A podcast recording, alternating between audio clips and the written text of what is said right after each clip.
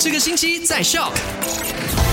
麦好玩，你好，我是 Eddie。昨天的麦快很准，第一则消息就聊到了，呃，针对媒体报道了，印尼就禁止了这个导致九十九名儿童死亡的药用糖浆的这件事情。我国的卫生部就指出，有关的这五款产品呢都没有在大马注册的。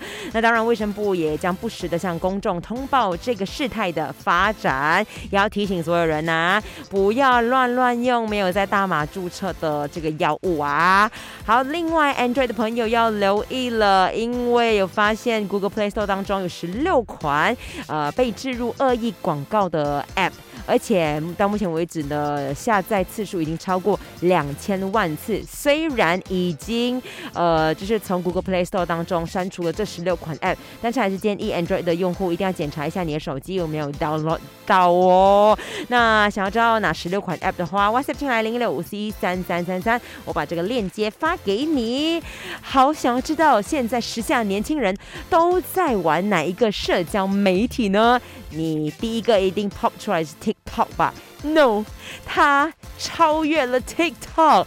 呃，TikTok 输给了一款上架不超过两个月的新款 App，叫 Guess，G A。